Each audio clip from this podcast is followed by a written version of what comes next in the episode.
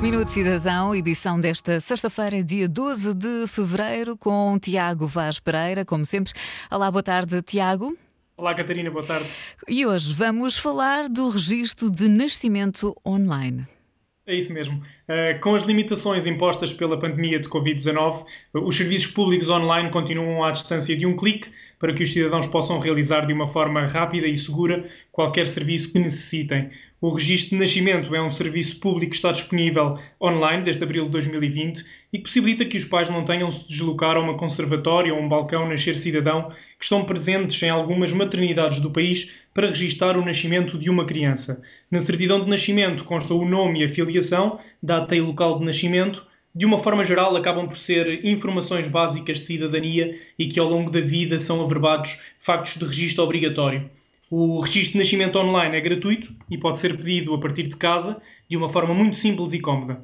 Para isso, o cidadão deverá aceder ao site eportugal.gov.pt, recorrendo para isso à autenticação com cartão de cidadão. Neste caso, precisará de um leitor de cartões e dos códigos PIN da morada e de autenticação, ou então através da chave móvel digital. O registro pode ser pedido por qualquer um dos pais, sejam casados ou não, eh, sendo que posteriormente a certidão de nascimento será enviada até 48 horas para o e-mail ou para a morada que o progenitor indicou, a quando do preenchimento dos dados e que tem um valor informativo.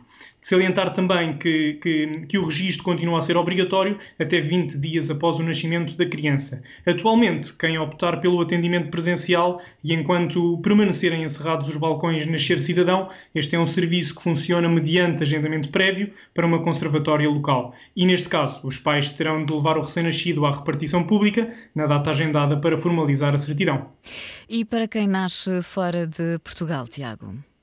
Nesse caso, uh, especificamente em França ou no Reino Unido, os pais podem uh, registar online, ou, ou, melhor, fazer o pedido de, desta certidão online uh, se ambos tiverem nacionalidade portuguesa e a criança tiver nascido há menos de um ano. Nestes casos, o pedido de, de, de registro de nascimento pode também ser pedido online através do site é devendo o cidadão em causa utilizar o cartão de cidadão ou a chave móvel digital para, para efeitos de autenticação. E no que toca às informações adicionais uh, sobre, sobre este documento, Sim, neste caso hoje de... que estamos a falar do registro de nascimento online, claro. Exatamente. Para além de, do acesso através de, do, do site eportugal.gov.pt, este serviço está também disponível a partir do portal da Justiça, em justiça.gov.pt, e sendo que para questões relacionadas com este ou outros serviços públicos, os cidadãos podem ligar para o Centro de Contacto Cidadão 300 003 990 ou para o Centro de Contacto de Empresas 300 003 980. E faz hoje uma semana falámos precisamente do registro criminal, certo? É verdade. E hoje também vamos acabar por falar.